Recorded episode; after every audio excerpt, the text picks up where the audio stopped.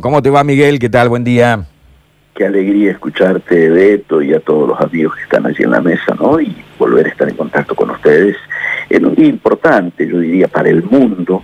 Hoy vamos a conocer el presidente de los Estados Unidos, finalmente. Yo calculo, según lo que hablé hace una hora y media despertando a un amigo en Washington, que esperan para el mediodía tener el resultado de llave, que es Nevada Nevada aportaría los seis electores que faltan y se completaría la cifra mágica de 270 que daría eh, presidente a Biden, ¿no es cierto? Los mercados que ya han abierto, los que se adelantan al horario eh, por la, diferencia de usos horarios que hay, están sumamente entusiasmados hoy, lo cual marca claramente esto que te reafirmo políticamente, que va a haber entusiasmo, estile que vamos a tener el presidente electo, que lo importante aquí era eso, ¿no es cierto?, que termine la incertidumbre, porque eso impacta directamente en todos los mercados mundiales, y el entusiasmo no solo es por Biden, que luego vamos a analizar por qué están más entusiasmados por el cambio de gobierno de presidente, sino que están muy entusiasmados también por el Congreso,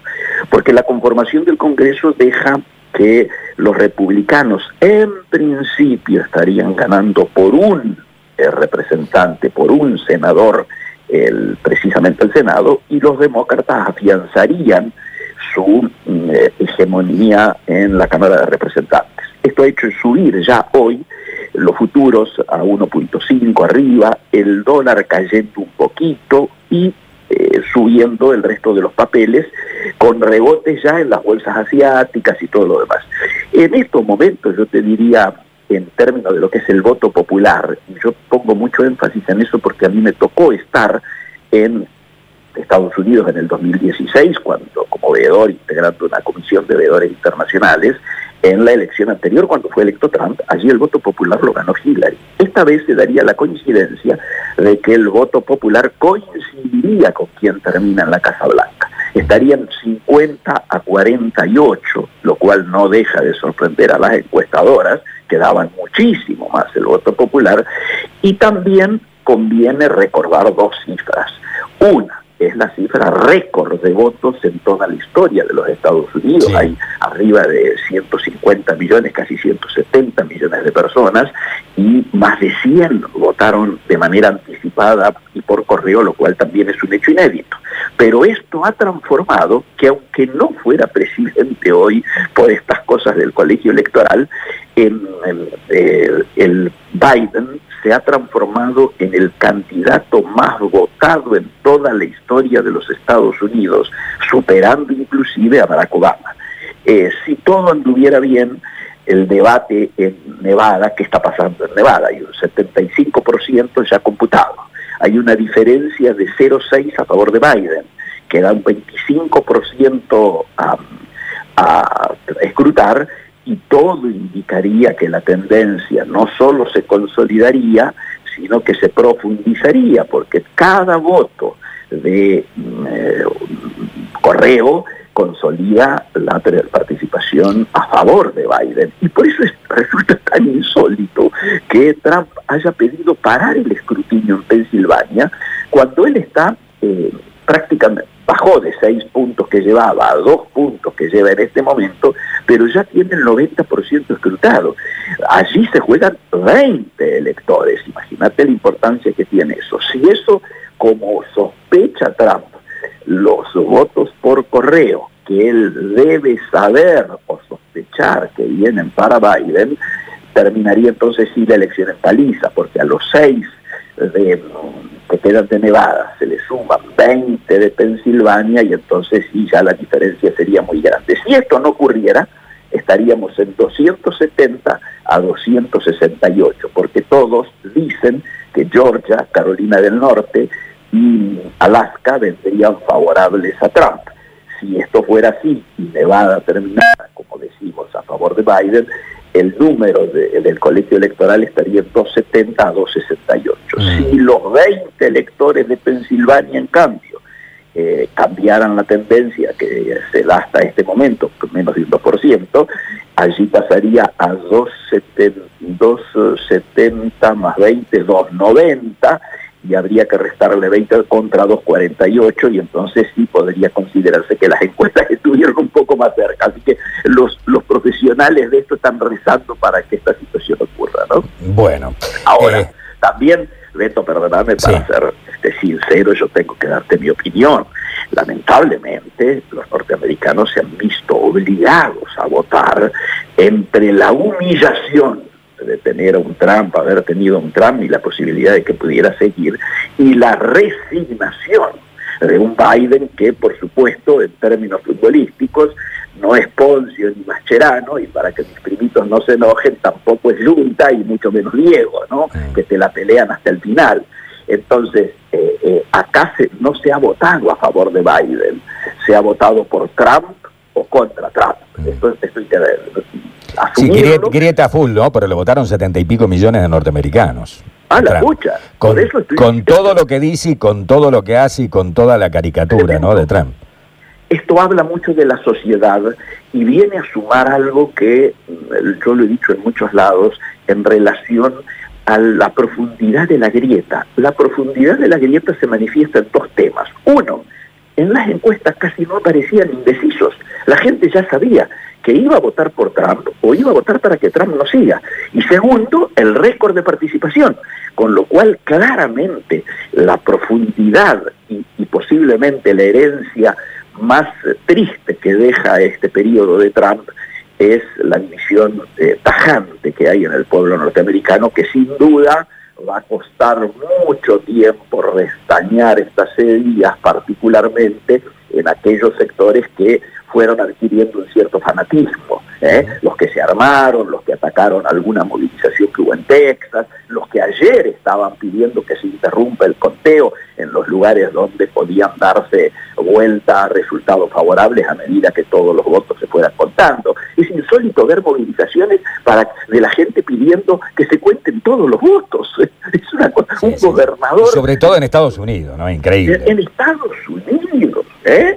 en Estados Unidos, que ha hecho gala históricamente de su gran democracia, la gran democracia del norte, se decía. Mirá los ejemplos que está dando. Por eso, un nuevo elemento para analizar es que si alguno pensaba que Estados Unidos volvía al ruedo de las grandes ligas, eh, liderando de alguna manera eh, la política internacional, digamos, muchachos, esto no va a ocurrir, Estados Unidos va a seguir ausente, este, y el mundo se tendrá que acostumbrar a eso, lo que obliga a nuevos realineamientos fundamentalmente en el protagonismo. Nadie dice que Estados Unidos no nos interesa. De hecho, por más que nosotros seamos el 0,3% del comercio para ellos, para nosotros ellos son, sin embargo, el tercer socio comercial, después de China y Brasil. O sea, importa lo que ocurre en los Estados Unidos para las políticas en diversos lugares del mundo, entre ellos en Latinoamérica, ¿no? Mm. que muchos consideraron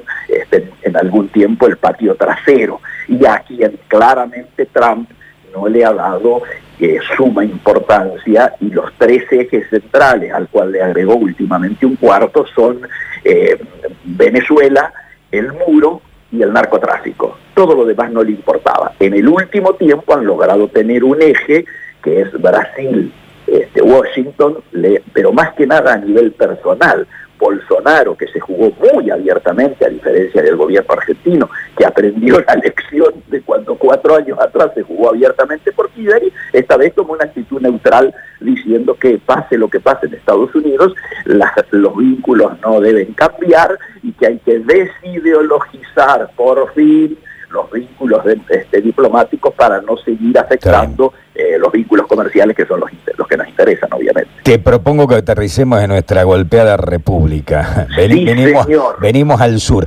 El dólar ha dejado de ser noticia porque cayó 34 pesos en ocho días consecutivos. Sí, está claro que mm, lo, han dado resultado algunos de los elementos planteados, pero sobre todo han dado resultado dos actitudes a mi juicio, o tres. Uno, eh, el hecho de que la economía real empezó a marcar el paso, quiero decir, empezó a indicar que eh, algunos números que se confirman, el tercer trimestre de esta economía ha rebotado un 8,5, de confirmarse esto sería muy bueno, porque los dos trimestres anteriores habíamos tenido caídas superiores al 12 en el primero y superiores al 12, casi el 13 en el segundo, con lo cual se rompería la tendencia y este es un buen indicador. Por más que no sea homogéneo para todas las actividades, es un buen indicador. El segundo elemento es que, como te decía, la economía real ha resuelto ponerse los pantalones largos y lo demostró en el día de ayer, algo que venimos hablando contigo, en la reunión del ministro Guzmán con todo el Consejo Agroexportador Argentino, planteando, donde ahí Guzmán les adelanta, que el gobierno va a enviar un programa plurianual al Congreso, o sea, empezamos a despejar incertidumbres y empieza a aparecer el famoso plan, ¿eh? y que se reúnen para identificar posibilidades de exportación, se vuelve a reiterar la búsqueda de llegar a los 100 mil millones de exportaciones de la cadena agroalimentaria y crear 700 mil puestos de trabajo, bueno, me parece que está indicando que la economía real, como lo charlamos contigo, comienza a olvidarse de la grieta porque ahí tenemos gente de la sociedad rural, de la UIA, del gobierno, de las cooperativas agropecuarias, que, de los exportadores de aceite, de las grandes exportadoras de grano, está todo el mundo sentado a la mesa y esto indica que se está jerarquizando precisamente los intereses y cómo avanzar a partir de. Y el tercer elemento que han dado resultado algunas cuestiones que están más vinculadas a las expectativas. Por ejemplo, se cree que el presupuesto va a ser votado muy rápido y de manera, yo diría, sin la oposición de la oposición, lo cual es un avance. Yo espero que inclusive hasta termine siendo votado por unanimidad. ¿Por qué?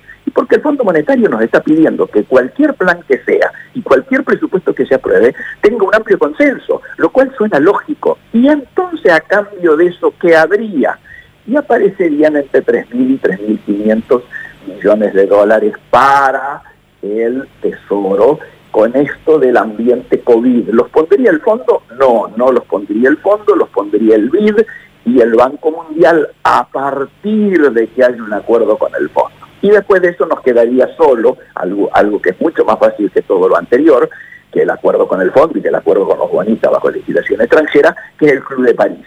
Si esto es así, tendríamos despejado por dos o tres años nuestras obligaciones con el exterior, pudiendo volcar todo lo que se genere de superávit comercial a la reparación primero de los daños ocurridos a nuestra economía doméstica y segundo a plantearnos un programa de desarrollo que le dé algún grado de previsibilidad, pero sobre todo de esperanza a la gente que está tan golpeada, ¿no?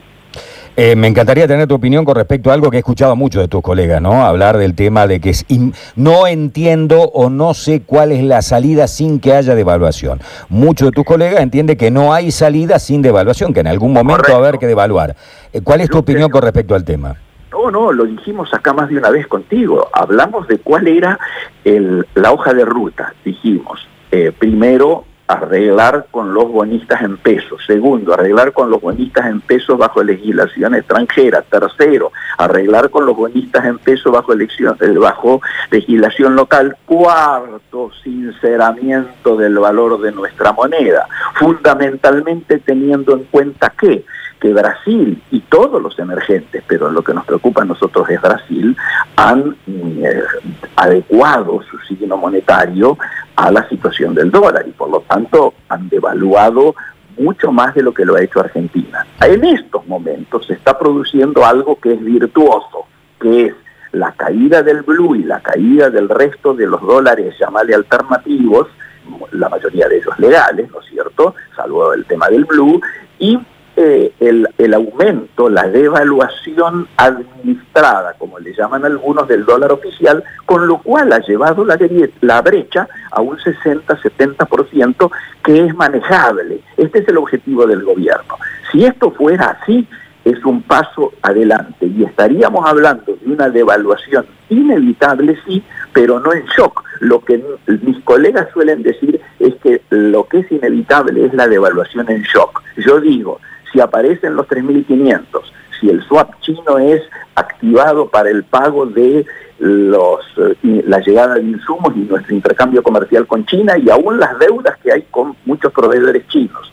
Si se baja la presión sobre el dólar, es posible que se logre llegar, este es el objetivo del gobierno por supuesto, a marzo con habiendo generado o continuado esta tendencia que se vivió durante toda esta semana y que se va a vivir también en el día de hoy.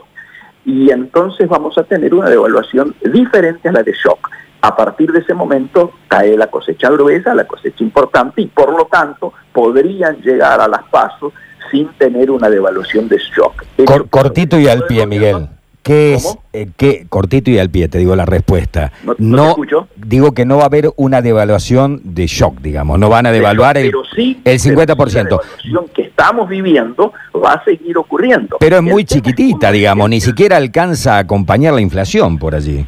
Claro, este es el tema. Yo creo que acá no casualmente se pasó a hablar de precios congelados a precios administrados y esta situación implica de que se va a empezar a reflejar a nivel precios el tema inflacionario. De otra manera, es decir, van a permitir que el pass-through, o sea, el pase a precios de la depreciación de nuestra moneda frente al dólar, tenga algún grado de aceptación por parte del gobierno. Y los indicadores de un giro hacia la ortodoxia, por más que a los amigos del Instituto Patria todos los enoje, de decir que vamos a reducir el déficit más de lo que mandamos en el presupuesto, que se van a mejorar las tarifas, eh, y que se va hacia un, camino de precios administrados es son signos que me parece no casualmente son dichos por Guzmán en las últimas horas cuando está esperando la llegada de la misión del fondo.